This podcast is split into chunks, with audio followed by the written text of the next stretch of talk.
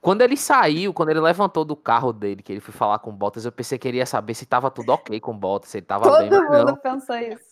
O bicho Todo chegou mundo. pagando sapo e não sei o que, botou o dedo na cara. E bota dando o dedo pra ele, pô. É. É.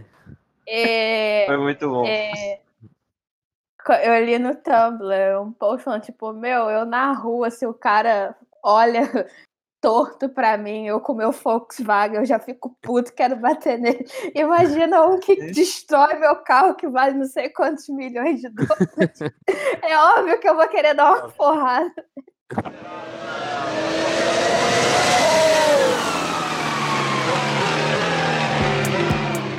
Valtteri, it's James. Oh no, no! Get in there, Lewis. Come on. Fernando is faster than you.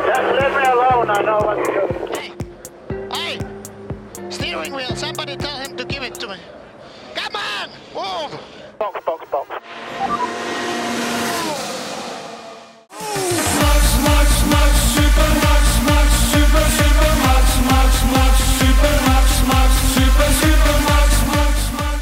Cerca de 24 horas após o GP de Imola, estamos que nem botas depois da batida, desnorteados, enquanto o Box Box Box chega para o seu segundo episódio para falar da segunda corrida do ano, que teve Max Max Max, Super Super Max como o grande vencedor, enfim.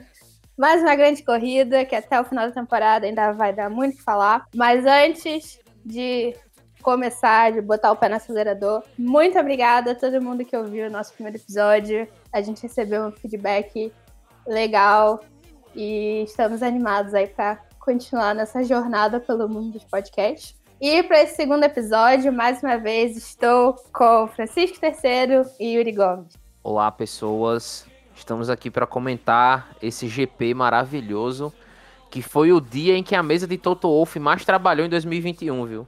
É isso aí, velho. A corrida foi a corrida mais louca desde a temporada passada, assim. Acho que na temporada passada não teve uma corrida tão louca quanto essa. Eu acho de mudança de clima desse jeito, e batida, briga. Foi uma rinha. Essa, essa, essa corrida foi uma rinha. Muito bom, porque todos nós estamos aqui pelo espetáculo. Mas vamos por partes. Ongelooflijk! Sportoverwinningen zijn zo mooi. En deze is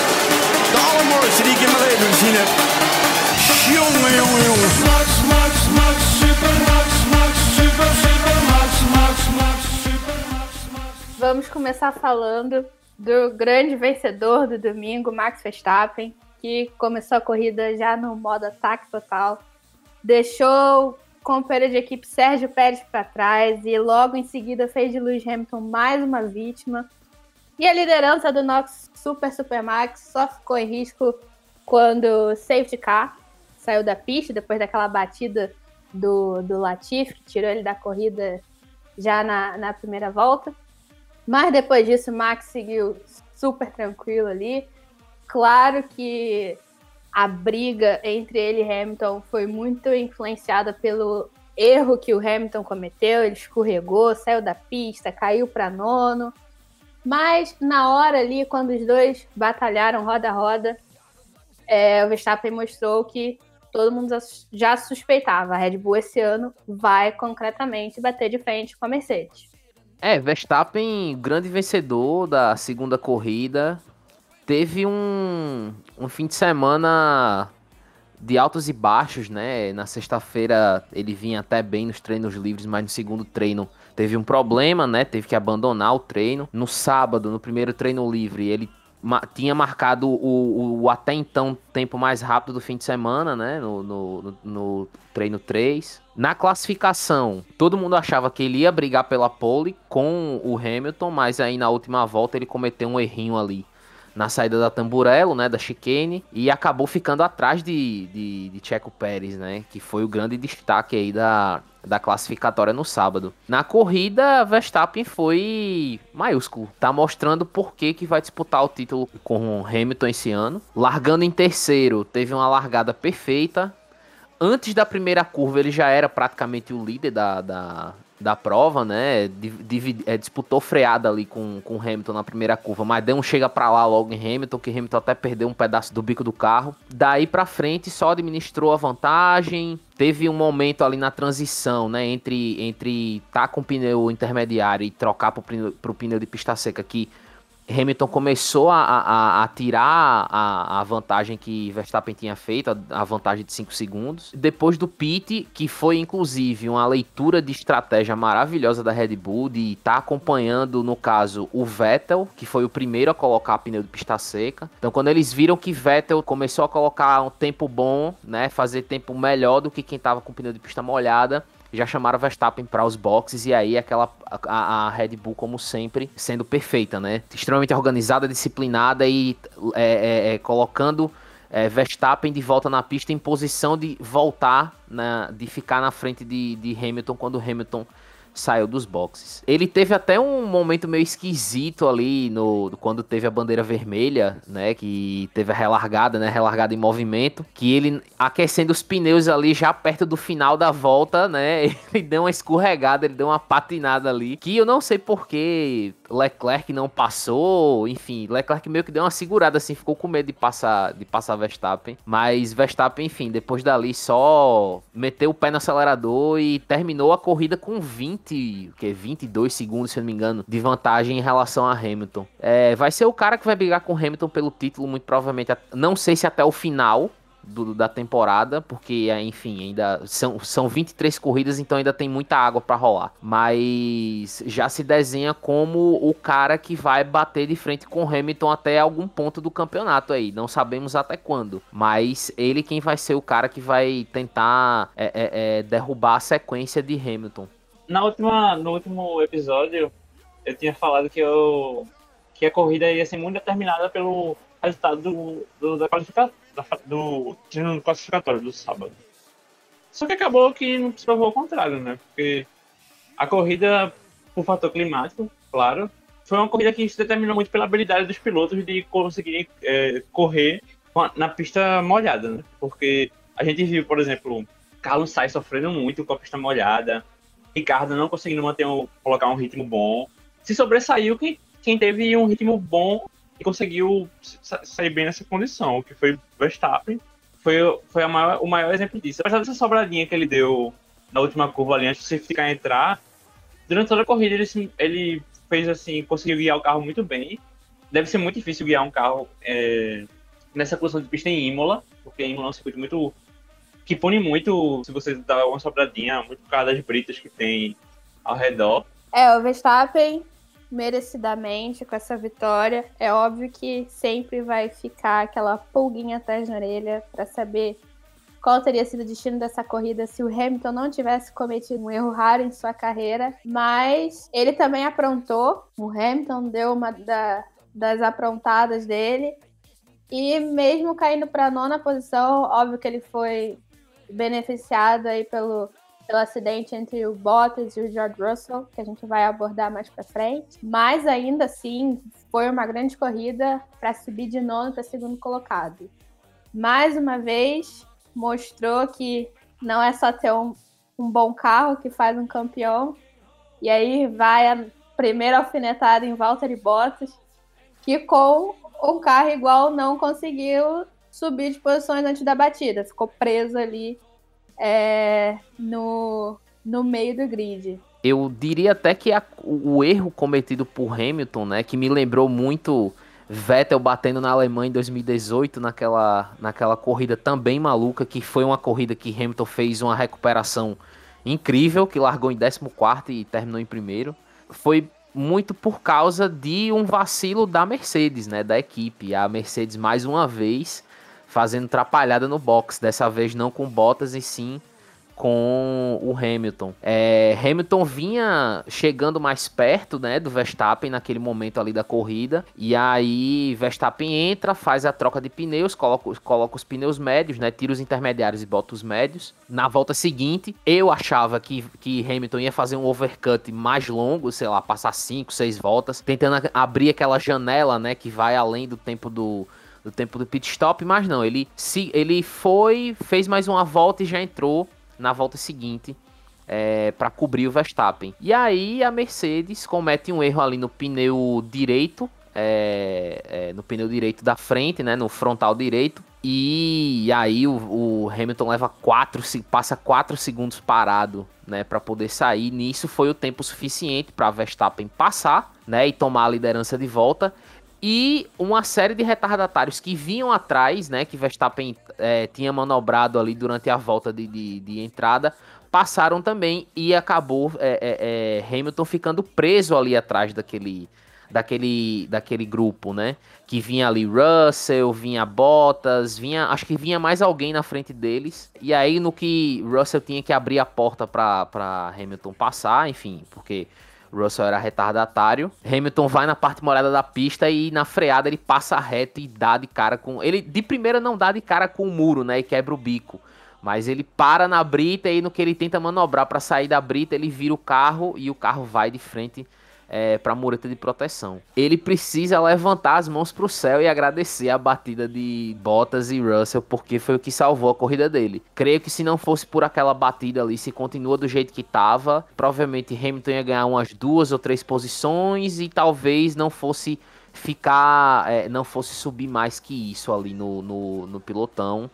É, e a vitória de, de Verstappen seria ainda, seria, seria ainda maior. Né? É, Hamilton terminou o fim de semana com a liderança do campeonato por um ponto, porque ele conseguiu escalar até a segunda posição, né? administrando muito bem aí no meio do caminho, ultrapassando o pessoal. Ele termina em segundo lugar e ainda marca a volta mais rápida. Então, se ele tivesse terminado de fato na nona posição, ele teria saído do fim de semana com dois pontos e ele saiu com 19, né? Então acho que a, a, a, recuperação de Hamilton, ela, de certo modo, até ofusca um pouco a vitória de Verstappen por conta do que ele teve que fazer e da sorte que ele teve para ter o resultado que, que, que conseguiu. É, porque não fosse a bandeira vermelha, talvez ele nem teria conseguido voltar com o carro para pista, né? Porque deu, deu tempinho ali pra galera trabalhar no carro dele. Então realmente foi caiu do céu essa, essa bandeira vermelha. Na moral, o Bottas é um cara muito azarado, né, velho? Porque, cara, nem quando o cara ele bate o um negócio e Hamilton ainda se dá bem, velho. Hamilton vai sempre se dar bem. Não adianta a situação. Toda a situação Hamilton vai estar bem em cima dele. Ele, o cara pisou em bosta, pô. Só pode. Porque eu nunca vi. Eu nunca vi uma coisa assim. Olha que Bottas, Bottas é um anagrama de bosta, viu? É, é, é muito triste ver Bottas correndo na chuva, cara. Tipo, ele passou um tempão atrás de Stroll. Stroll, minha gente. Tudo bem que Stroll é até bonzinho na chuva, ele foi bem lá na, lá na Turquia. É, mas tipo. É, só, desculpa interromper, eu ia dizer, ver Bottas na chuva agora em Imola foi mais ou menos ver um repeteco de, da Turquia do ano passado. A diferença é que ele, é que ele não rodou. Né? Ele saiu da corrida Exato. porque bateu, mas foi, um, foi uma uma coisa assim lastimável de se assistir. Foi lastimável. E aí já, já puxa pra, pra o acidente, né? Porque ali foi. Não sei, foi nervosismo dele também, eu acho. Foi, foi muita coisa que aconteceu ali nesse acidente. Sportoverwinningen zijn zo mooi. En deze is de allermooiste die ik in mijn leven gezien heb. Jongen, jongen, jongen.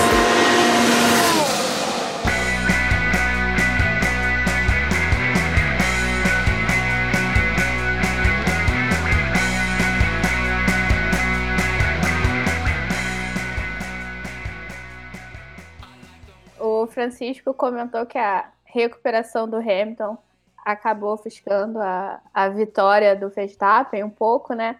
Só que acima disso, o grande fato que ofuscou qualquer outra coisa que aconteceu nessa corrida foi o acidente entre George Russell e Valtteri Bottas.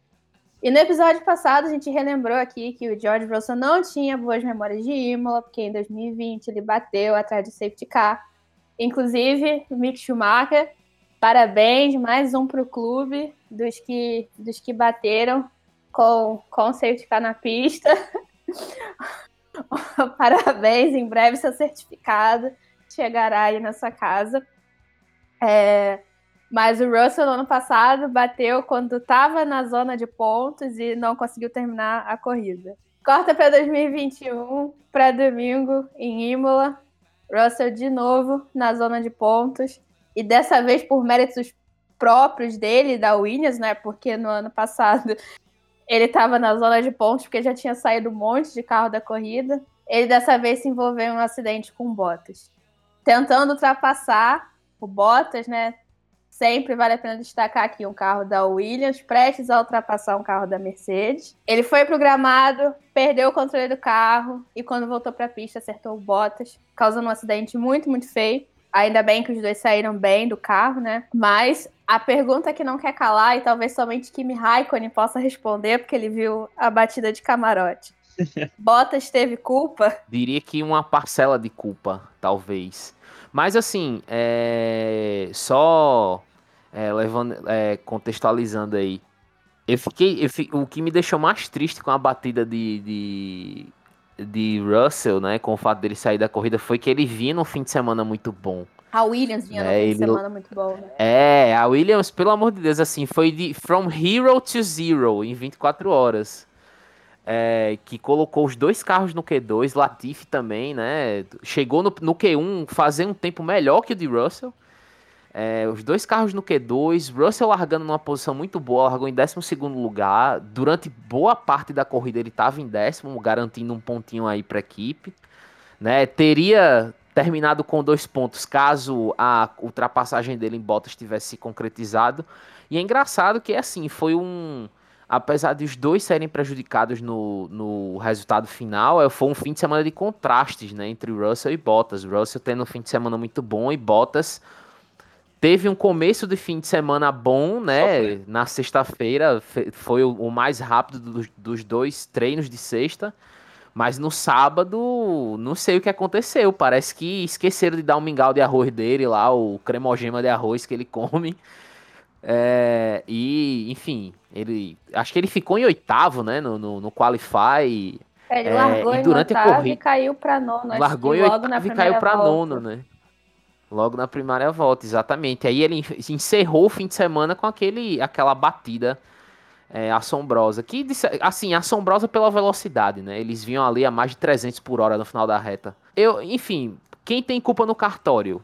Eu diria que talvez os dois. Russell poderia ter sido um pouco mais paciente para ultrapassar num lugar melhor, porque aquela reta, aquela reta ali de Imola é meio esquisita, né? Que ela não é uma reta reta. Ela é uma É meio reta cortada assim pra é, esquerda. que ela tem umas curvas e tal, e aquela parte final ali da reta é muito, é muito complicado porque, tipo, Afunilada. é, ela é afunilada e ela é cega. Quando você vai chegando ali perto daquela, daquela quebradinha que ela dá para esquerda, que ela dá para direita, né, antes da chicane, você não consegue ver o que vem na frente. Eu acho que que Russell poderia ter sido um pouco mais paciente, né, na hora de escolher o momento de ultrapassar, até porque a pista ainda estava um pouco molhada naquele momento. E Bottas, enfim, Bottas fechou Russell, mas eu não acho que ele tenha feito isso propositalmente, dizer, ah, eu vou fechar o cara que eu vou ferrar ele. Não. Ele não viu. Não viu. A gente sabe que, o, o- enfim, o campo de visão dos pilotos ali dentro daqueles cockpits, com aqueles capacetes, o halo, pra você conseguir enxergar o retrovisor ali é muito difícil. Tem muita coisa que é instinto, né? Então ele tava seguindo ali o traçado normal, não viu o Russell. O Russell já tava com o bico ali do lado dele.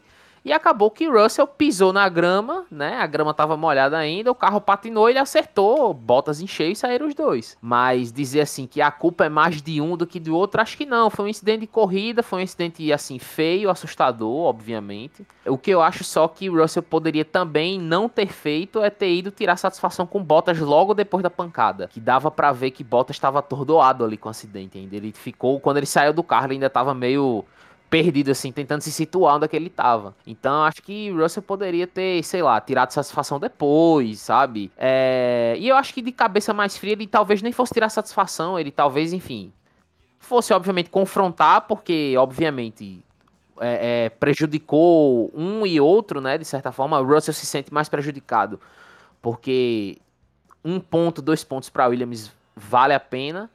É, Mas, enfim, Não, é, é isso mesmo. Eu acho que o sentimento de Russell saiu sobre o acontecimento, sabe? Tipo, ele foi pra cima de Bottas, naquela situação, muito por causa disso mesmo, porque ele era a chance da Williams pontuar, sabe?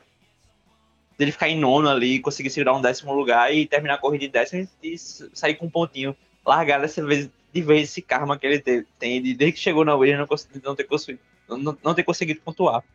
Sobre o acidente em si, não dá pra colocar culpa em ninguém mesmo, porque primeiro que a pista tava molhada ainda, sabe? Então, tipo, a chance de um acidente é muito grande e a gente tá falando de Imola, que são curvas, são curvas, é, é uma reta, aquela reta ali é difícil de ultrapassar, tipo, tem que ter um auxílio de DRS grande pra poder ultrapassar, mas a gente viu no final a dificuldade que Hamilton teve pra ultrapassar o Norris. Foi super situacional, foi situacional demais a- o acidente. Se for pra colocar culpa, acho que é meio a meio, não tem como dizer quem é, dar logo um veredito e dizer que o culpado é Russell, o culpado é Bottas. É, foi, um, foi uma coisa do destino, assim, um acidente do destino total. É, Nico Huckenberg falou que o Russell não teve culpa. Então, assim, escolham, escolham seus lados. escolha, escolha de quem você quer estar do lado, né? É, se Nicão da Massa falou que o Russell não tem culpa, então Es- falou, tá falado. Falou. Escolham, escolham seus heróis. É, É, falou, tá só- falado. Só um adendo, é, eu realmente acho que não teve maldade no, no Bottas, acho que foi um incidente de corrida. A gente, antes de começar a gravar, até comentou que foi como aquele o acidente entre o Kvyat e o Grosjean, que no final resultou com o Grosjean tendo que escapar de um carro em chamas, mas o acidente em si foi um acidente de corrida. E eu acho que o, que o Bottas pode até ter meio que jogado um pouco pro lado, é, não na maldade, mas meio que tentando dar um sustinho para ver se o Russell não avançava tanto. Só que ele não esperava que ia assustar tanto, né? A ponto dele meio que perder o controle do, do carro e causar o acidente que foi.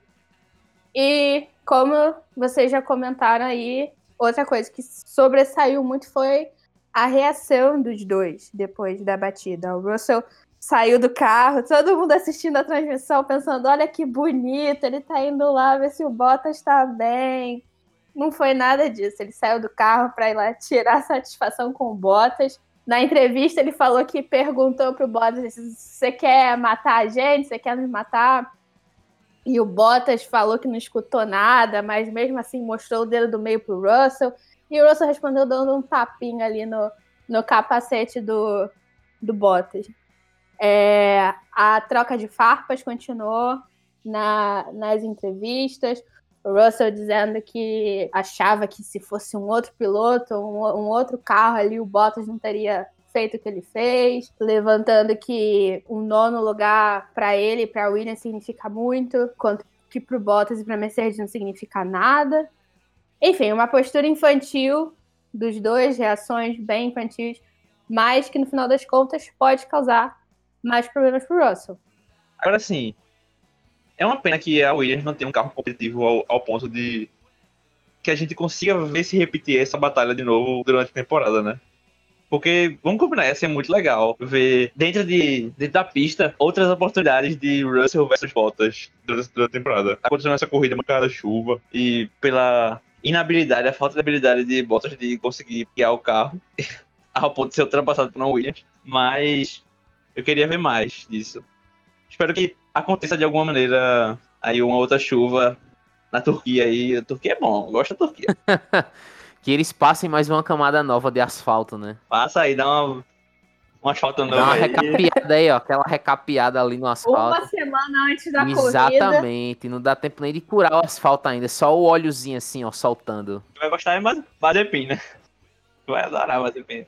chama a Água de Niterói, que é, a, que é a companhia de água lá da minha cidade natal. E ali na estrada onde eu moro, eles vivem fazendo obra e recapeando o asfalto. Então, eles vão curtir pra caramba fazer esse trabalho lá na Turquia. Ô, dá. Salve Niterói. Essa questão de, de querer ter mais disputas entre Mercedes e Williams, Bottas e Russell, já tá, tá meio no ar, assim, que quem tá dentro da Mercedes não quer, né? As entrevistas depois da corrida, com sugestões de que o Russell com a Williams não deveria estar partindo para cima da Mercedes. Teve um vídeo, inclusive, do que a Fórmula 1 postou. Eles pegaram um trecho de algum, algum programa deles lá e o host do programa falando assim: Ah, não seria melhor o, o Toto Wolff chegar pro, pro Russell e falar para ele: Ó, oh, não, não, não disputa a posição com a Mercedes, não, se você tiver oportunidade. O que cara, totalmente nada a ver. É, é matar o esporte, é a, é a Super League da Fórmula 1 querer, querer falar assim, Mercedes, é a Mercedes League. Mercedes é o império do mal. Falar, tipo, É. ó, imagina se vira moda, tipo, ó, Gasly, tu não vai poder disputar a posição com, com o Pérez ou, ou com o Verstappen, sabe? Tipo, é uma sugestão bem besta. Estúpida. É, é querer matar o esporte, sabe? Tirar uma das, É. das coisas que vai gerar muito entretenimento pra quem tá assistindo. E também tem outra coisa, né? É, Russell é aquele cara que gosta de mostrar serviço, pô. Não adianta. Não adianta. É, ele é um cara que. é, é, não- eu não, não sei se passional seria o termo correto a ser usado, apesar dele ter agido de forma muito passional nesse, nessa treta aí entre ele e Bottas. É, mas ele é um cara que ele quer mostrar resultado o tempo todo. Então, toda, toda a chance que ele tiver de mostrar resultado, ele vai pra cima, ele vai buscar o que é dele. Enfim, ele, ele é, é complicado porque assim, essa treta entre eles dois vem num momento que, tipo, ele agora é o, o presidente lá do, do- da Associação de Pilotos, né? Que é um órgão que cuida da, da, da segurança dos pilotos e tudo mais. É, e ele disse, né, que entrar no, no- entrou nessa comissão para liderar porque ele quer dar a voz para os pilotos jovens. E aí, na primeira, no primeiro, na primeira chance que você tem de dar um exemplo assim de tipo, né, take the higher ground, como a galera chama, é, ele vai e age da forma que ele agiu. É, eu entendo perfeitamente a frustração que ele, te- que ele tenha sentido no momento, porque, enfim, como o Yuri comentou, ele já tá há três anos na equipe, na, na Williams. E até hoje ele não pontuou com a equipe chegou perto várias vezes e nunca conseguiu. E aí, quando ele teve uma chance clara de pontuar, ele perdeu é, numa situação em que, na cabeça dele, ele não foi o culpado, né? Então, obviamente que ele ficou com raiva. Enfim, ele, ele vai precisar amadurecer, vão acontecer momentos assim na carreira dele, até mais pra frente. Se ele tiver numa, numa posição de disputar título, ele vai passar por situações talvez até piores do que essa né? De que quando se trata de disputa de título, a briga é muito mais ferrenha e a galera é muito mais insana na hora de, de defender o seu queijo. O que me deixa preocupado em essa atitude dele talvez ter afetado o futuro dele dentro da Fórmula 1, né? O futuro dele, o possível futuro dele na Mercedes e tudo mais. Aí eu vou entrar e fazer a advogada do George Russell, porque também foi uma, uma reação bem fora da curva, né? Pra ele, considerando a carreira dele da Fórmula 1. Então, se fosse assim, a carreira de Max Verstappen na Fórmula 1 já teria acabado há muito tempo. É, exatamente, exatamente. Mas aí o que me deixa, o que me deixa meio assim de, diz- é, em relação a isso é que, tipo, Helmut Marko gosta de alguém tipo Verstappen, porque Helmut Marko é Verstappen 10 vezes piorado. Sim, verdade.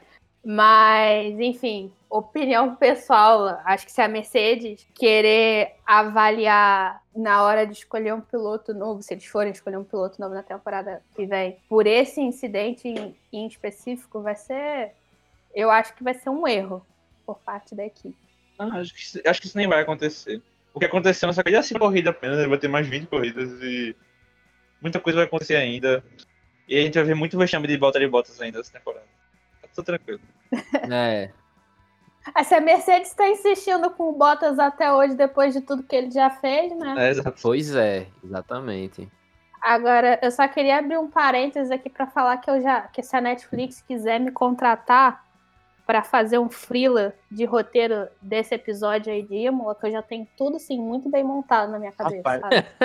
Tá, Não, ontem, ontem, ontem provavelmente o brainstorming de roteiro da, do Draft Survive estava em chamas. Cara, não, cara, nem precisa, eu já tenho tudo na minha cabeça, ó. Seguinte, vai começar a mostrar a batida, né, toda lá o rolo do acidente. E aí nisso no fundo vai estar uma música dramática com os rádios dele xingando, é, áudios das entrevistas e tal. E aí, depois que o Russell der aquele tapa no capacete do Bottas, a imagem fica escura, a música para, vem aquele aquela linhazinha do tempo, sabe? Tá, tá, tá, tá, tá, tá, tá andando pra trás, para em Bahrein 2020. Saqui 2020. Foi ali que começou. Aí já corta pro Russell ultrapassando Bottas na, na largada, depois que deu aquele problema no pit stop, ele ultrapassando botas de novo. Cara, Netflix, me contrate, estou disponível para frilas de roteiro.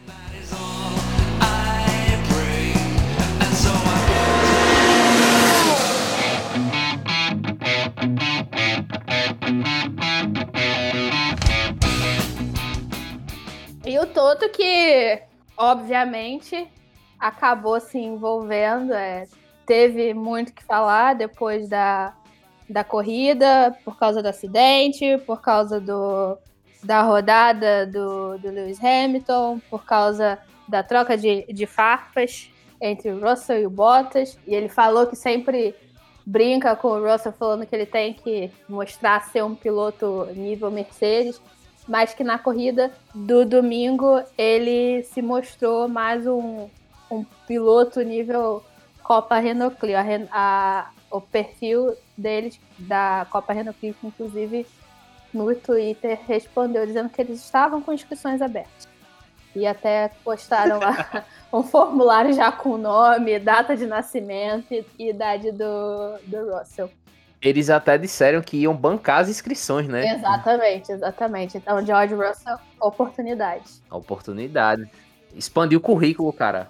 E é óbvio que, que o Toto ia tomar as dores do Bottas e ele não está errado, afinal de contas, o piloto dele é o Bottas, não, não o Russell.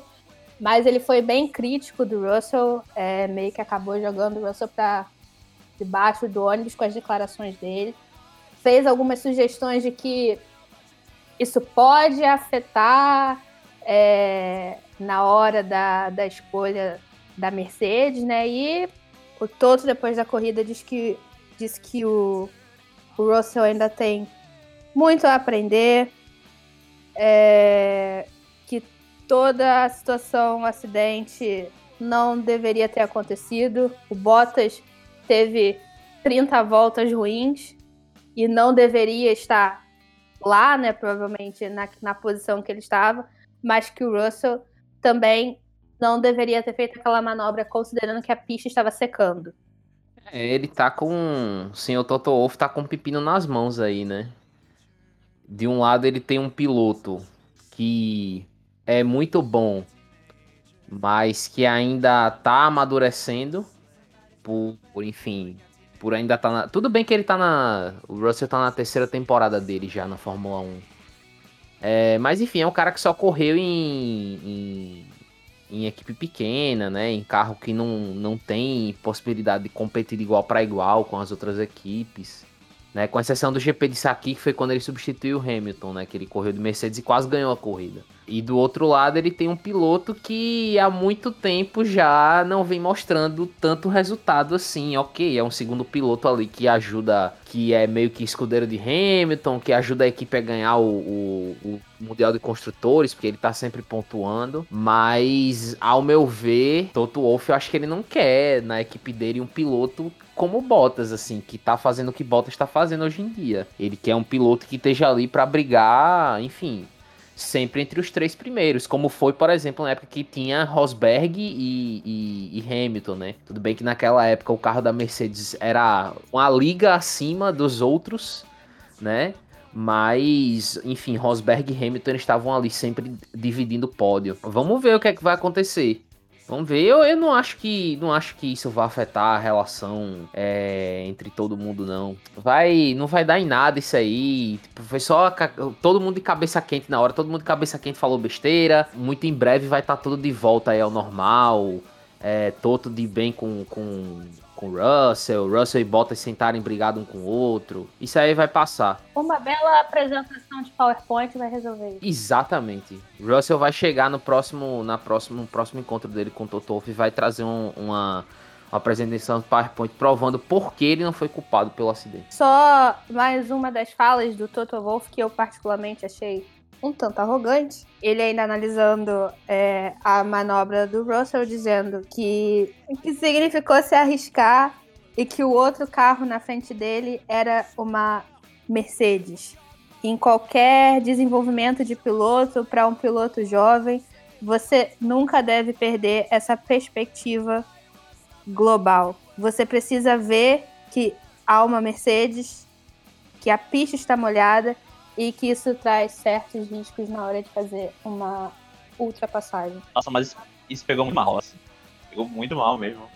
Ficou uma coisa meio, sei lá, meio Império do Mal mesmo, assim. Uma coisa meio Ferrari dos anos 2000, assim, de Schumacher, sabe? Que era aquela coisa meio, sabe? Tipo, Intocáveis, né? é, então, soou muito desse jeito. É uma pena, porque eu não achava que Toto Wolff tinha essa mentalidade, não. Pois é. Mas ultimamente ele tem. Ultimamente ele tem soltado a linguinha dele. Ele teve uma entrevista recente, eu não lembro pra onde. para qual veículo ele deu. Mas que ele. ele soltou o verbo em relação a. a, a outras pessoas ali do paddock. Falou de Christian Horner, falou de uma galera. É, que ele deve estar mordido porque o carro não tá do jeito que eles querem. Nessa situação específica de, de Imola. Só a possibilidade de ter uma Williams ultrapassando uma Mercedes, com certeza criou um desgosto enorme ali na equipe. Ele também já deve estar para sair da Fórmula 1, né? Ou pelo menos da Mercedes, já tá assim, na sua última volta, nas últimas voltas, vamos dizer assim, ali com a equipe. Então ele deve estar soltando a língua agora, né? Falando que, o que vem na cabeça.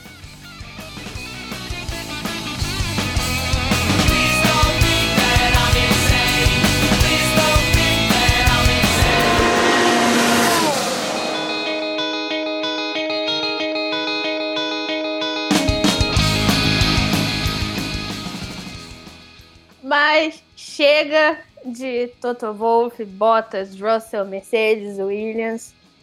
A gente tem que falar de, de outro piloto que estava no pódio e que o Yuri, no episódio passado, já tinha chamado a atenção. Fala, Yuri. Norris, não. Cantei a pedra, cantei a pedra. Tá, tá aí. Fala aqui, quem ouviu o primeiro episódio do Box Box Box não ficou nem um pouco surpreso de ver Lando Norris em terceiro lugar, uma corrida maravilhosa, sensacional, lindíssima. Depois de um final de semana que parecia que ia ser bem ruim para a McLaren, eles tiveram performances fracas nos treinos, Daniel Ricardo nem se fala. E o Norris ele ficou perto de conseguir largar ali entre os três primeiros, mas ele teve a volta no treino de classificação deletada para ultrapassar os limites da pista. Acabou largando em sétimo, mas fez uma corrida maravilhosa, chegou no pódio, só não conseguiu segurar Lewis Hamilton. E Norris tá dormindo dentro do carro, sabe? Todo dia ele dorme dentro do carro pra ficar sempre acostumado ao carrinho dele. Ele dorme do lado do volante. ele, tá, ele, ele, tá, ele tá na vibe da McLaren, assim. Agora eu se consagro. Foi até o, Ri- o Ricardo reconheceu isso depois da corrida, ele fazendo uma análise, ele falou, ah, o, o ritmo do carro tá bom e você pode ver é, pelo, pelo Norris, né? Pois é, mesmo o Ricardo não fazendo, indo mal nas corridas, ele tá conseguindo manter o manter também o carro em sexto. Realmente o carro da McLaren tá, tá muito bom esse ano e vai, vai conquistar muito pódios, pelo que tô vendo, sabe? Tipo, Bottas vacilando, Pérez vacilando, é, é Norris ali, ó. Norris e Ricardo vão conseguir. Acho que o Ricardo vai se adaptar durante a temporada. Acho que é normal o começo da temporada. Meio turbulento, o cara tava na Renault, agora tá com o carro bem melhor, motor Mercedes. Mas acho que a McLaren vai conquistar, vários pódios. E fico feliz, velho, que Norris tá conseguindo se sair bem.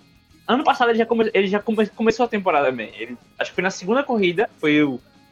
Teve a Áustria, a primeira corrida da Áustria.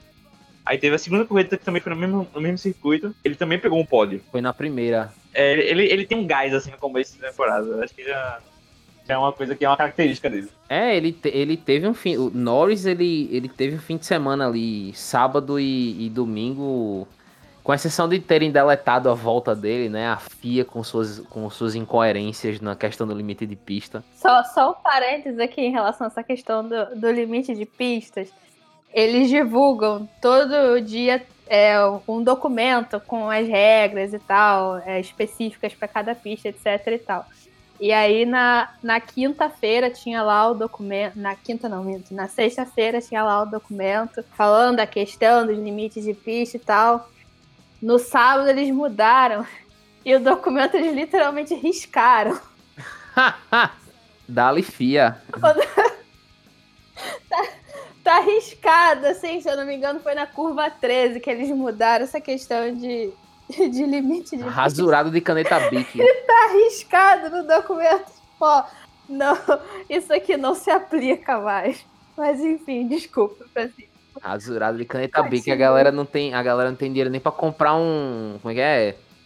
To- é, como era o nome daquele corretivo? Foi Toque mágico, É, lá. acho que é tinha. toque mágico, alguma coisa mágica. Pronto, a galera não tem dinheiro pra comprar um toque mágico, rapaz, pra passar no papel, pra pagar o negócio. Mas enfim, Norris jantou o senhor Ricardo, né, Pra não dizer coisa pior. Na corrida, ele largou atrás de Ricardo por conta da questão da volta dele que foi deletada no sábado. É, mas a corrida de Norris foi primorosa, assim.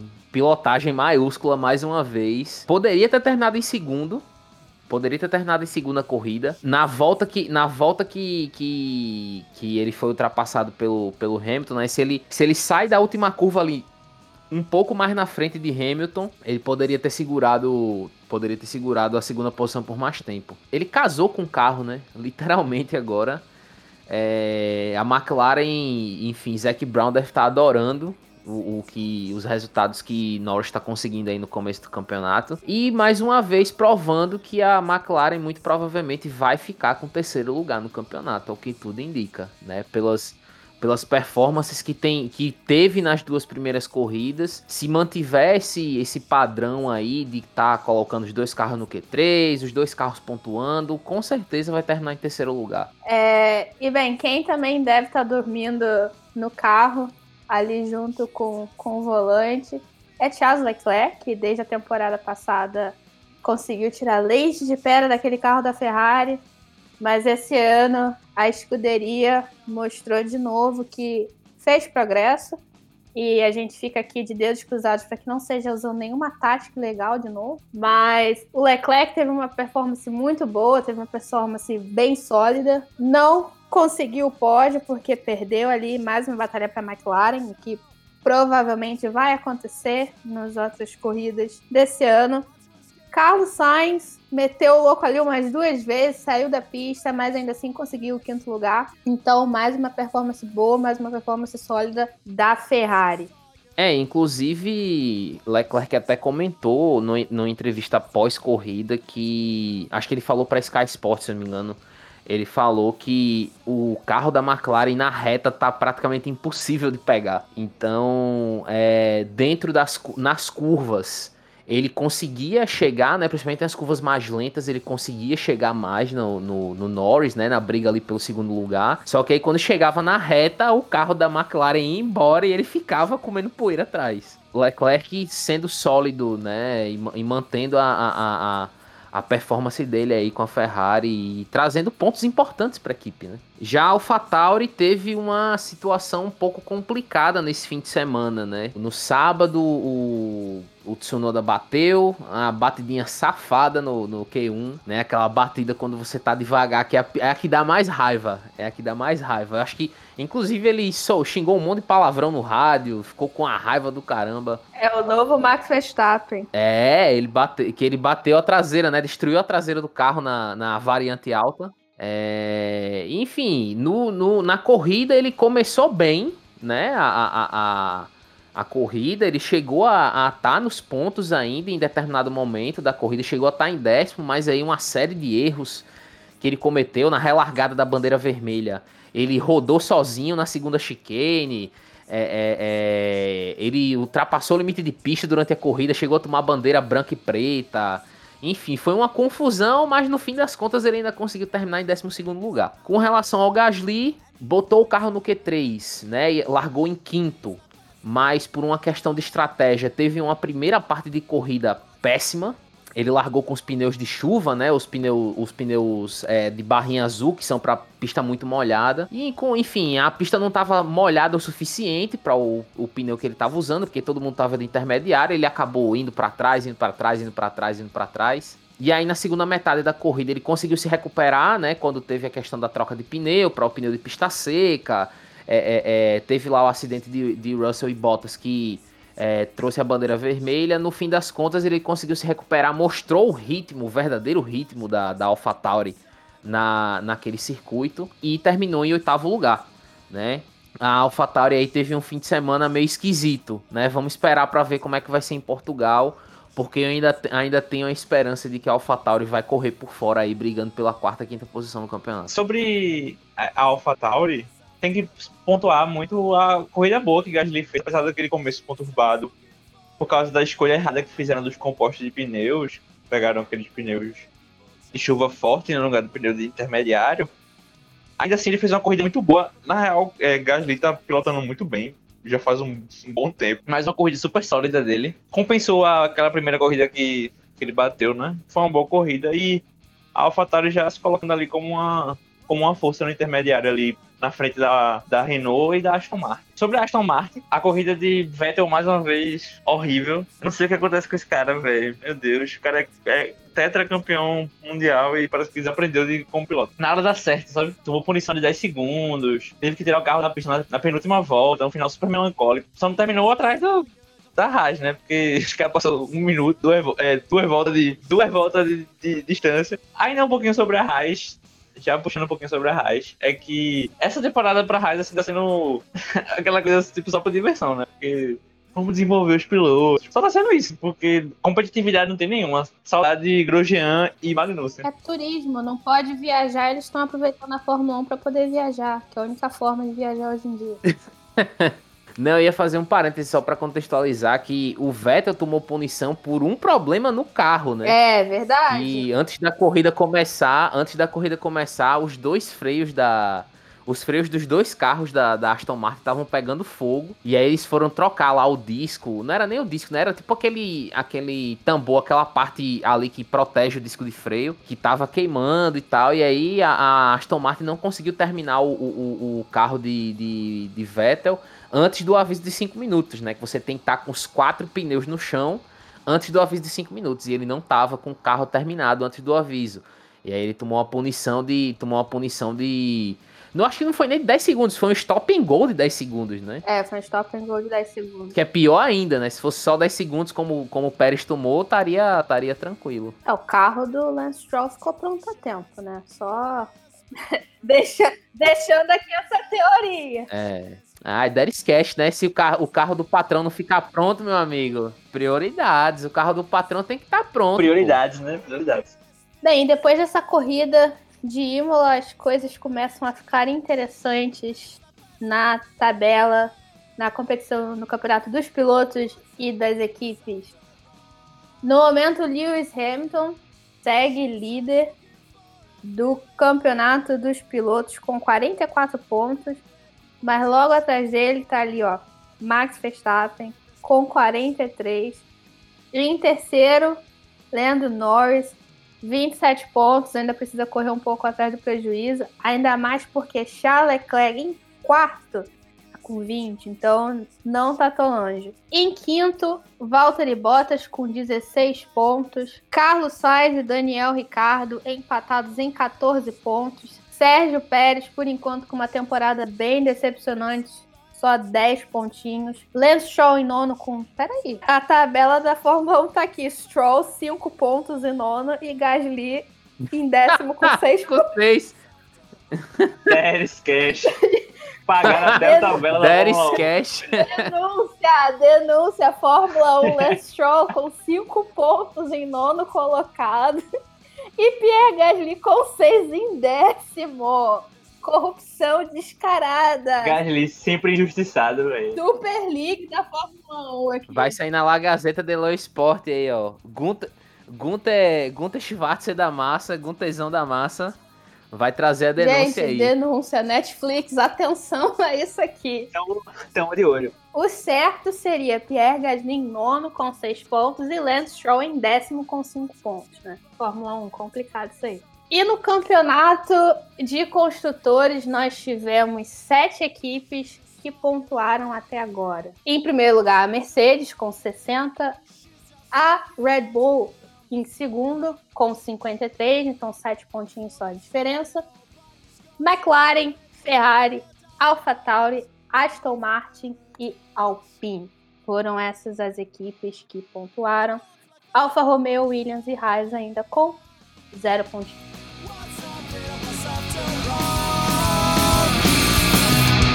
She was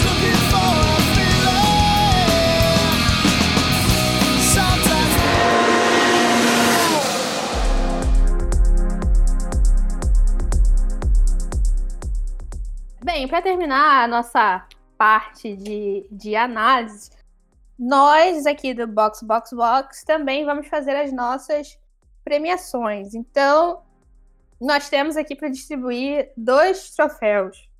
O troféu Pierre Gasly, que é o troféu para aquele piloto, aquela equipe que teve uma história de superação na corrida. E o troféu Pit Stop da Mercedes, que é o troféu dado para a decepção da corrida. Então, Yuri, por favor, o troféu Pierre Gasly de, do GP de Imola vai para Hamilton, Hamilton. Hamilton foi o troféu Pierre Gasly da nossa, da nossa corrida de Imola. Parabéns, Lewis Hamilton. Em breve você vai receber o troféu já desinfetado em sua casa. E, Francisco, o troféu Pit Stop da Mercedes vai para. É pro próprio pit stop da Mercedes, né?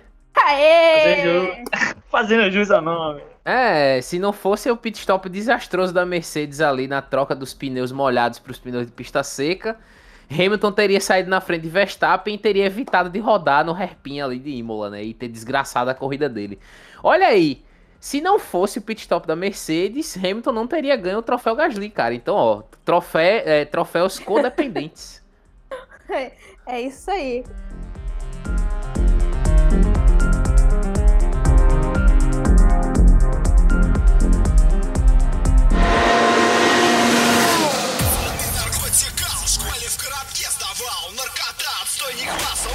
школа Харбаса Нам, хардбасерам, давно не в тему данное говно Прошивай боб и матрас в наших плеерах Хардбас СПБ и МСК E o nosso quadro, que já é uma grande tradição do nosso podcast, mesmo o podcast tendo apenas dois episódios, rodadas de Mazepin. Mazepin rodou? Sim, rodou.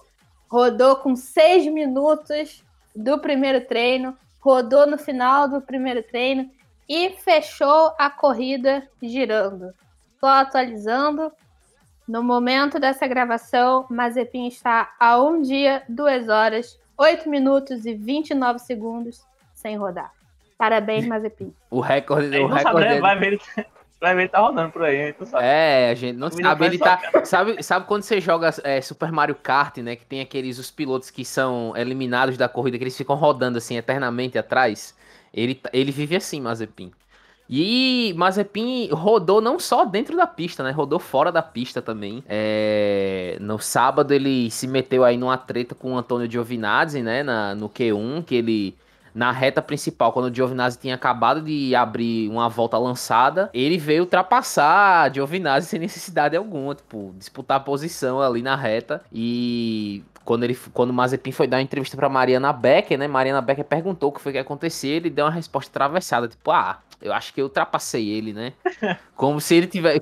Eu acho que na cabeça de Mazepin, eu acho que tipo, ele passar de Giovinazzi ali, tipo, deve ter sido o momento, o, o ápice do fim de semana. É a única porque- oportunidade dele ultrapassar alguém na temporada. O auge da carreira. É, é o único ta- exatamente, porque, tipo, ele se envolveu na batida de Latifi, obviamente que ele não foi o culpado, né, na batida de Latifi, mas ele se envolveu na batida de Latifi. E o, o, o, o- a corrida voltou depois do acidente de Bottas e Russell na volta 34, se eu não me engano. Faltava menos da metade pra acabar a corrida, né, menos da metade das voltas. E ele conseguiu a proeza de terminar a corrida 50 segundos atrás de Schumacher, que tem o mesmo carro. O cara é um prodígio. É, é isso aí. É a diferença de quando você tem um piloto que é um anjo sem asas na terra e o outro que, como disse a Mariana Becker, é um trouxa. Então, se Mari Becker falou isso em rede nacional, eu posso falar também no podcast. É um trouxa. Два, три, давай, хардбасеры!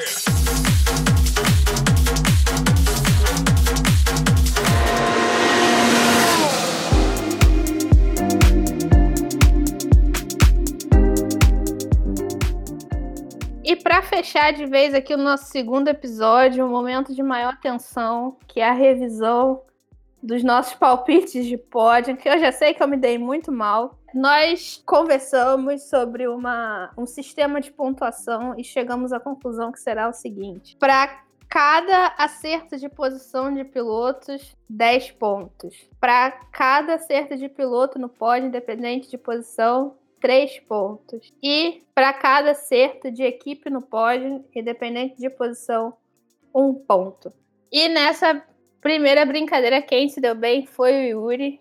que colocou Verstappen, Hamilton e Ricardo no pódio, assegurando aí 29 pontos e é ele que lidera o nosso ranking do momento. Eu sou o vencedor do dia.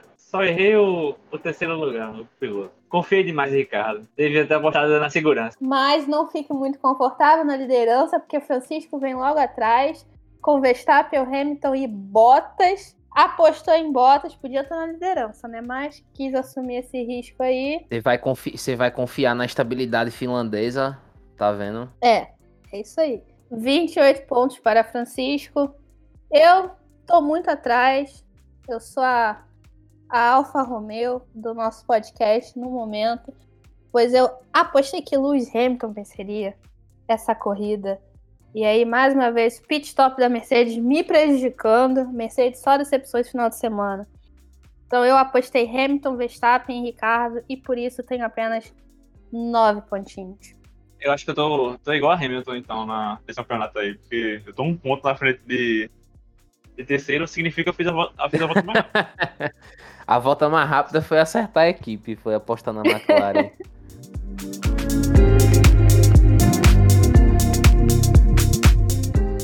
Então, depois dessa revisão dos nossos palpites, encerramos mais um episódio. Mais uma vez, muito obrigada quem chegou até o final. E o nosso próximo episódio, na semana que vem, já vem com a prévia para o GP de Portugal. Tá todo mundo muito feliz que o GP de Portugal voltou para o calendário. E fica aí a nossa expectativa para que seja mais uma grande corrida esse ano. Muito obrigada e até a próxima semana. Tchau. tchau, tchau.